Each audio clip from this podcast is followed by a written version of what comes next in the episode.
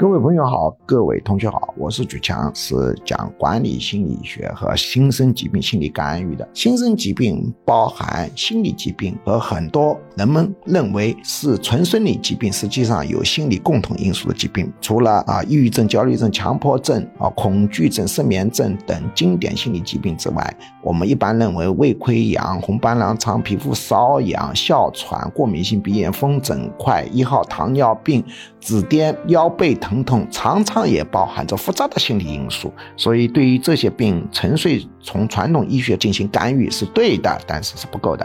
在心理干预中常用的工具，一般来说，局门学术体系呢，要用到工具至少要用四五类啊，有时候极端的要用到八九类。而有一个工具呢，是经常使用的，就是催眠啊，当然还有经常使用的是局门学术独有的心理太极。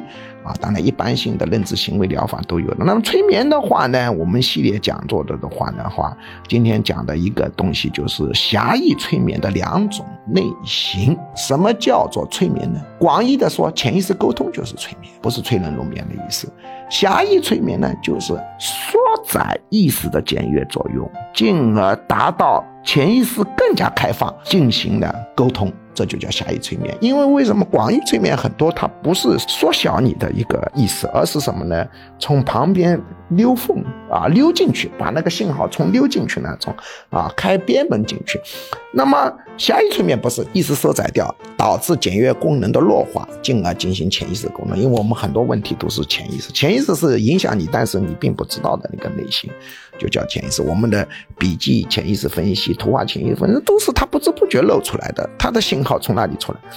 那么狭义的催眠竟然是收窄，收窄呢有两个类型，一个类型呢叫做什么呢？我们取一个名字。叫做外功催眠，这两个词只是我自己啊弄出来的。还有一种叫内功催眠，就外功催眠主要依靠语言，通过语言大量使用语言，当然包括手法啊。我这里催眠结合了点穴，结合了触摸，结合了这个语言，语言是大量的。但是还有一种催眠，语言用的很少，动作也用的很少，很安静，叫内功催眠，靠你脑子的的一个想象。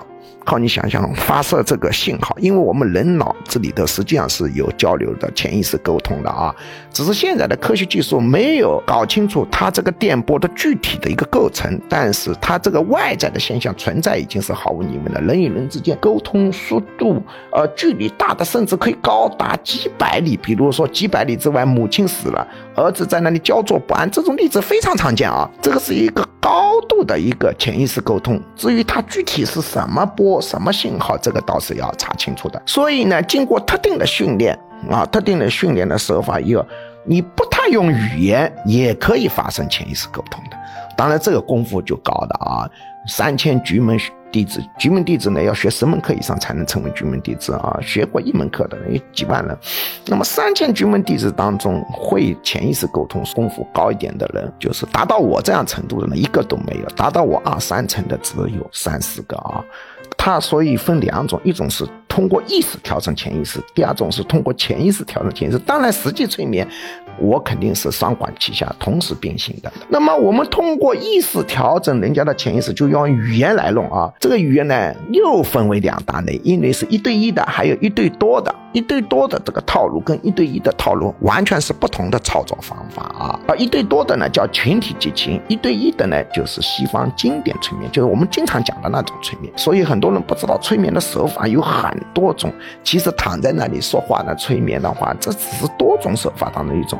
西方经典催眠呢，它就是四个步骤，一个是抓住人的注意力，第二个呢就是放松，第三呢就是调整潜意识，第四呢就是要解除这个催眠，啊，这四个步骤呢就是西方经典催眠。当然里头如何放松，如何调整潜意识，里头花样有很多。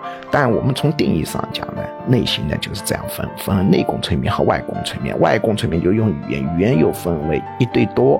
好，一对一，一对多的叫群体激情，一对一的就是经典步骤，四个步骤就是抓注意力、放松啊，调整潜意识、结束啊，结束催眠，就这样啊。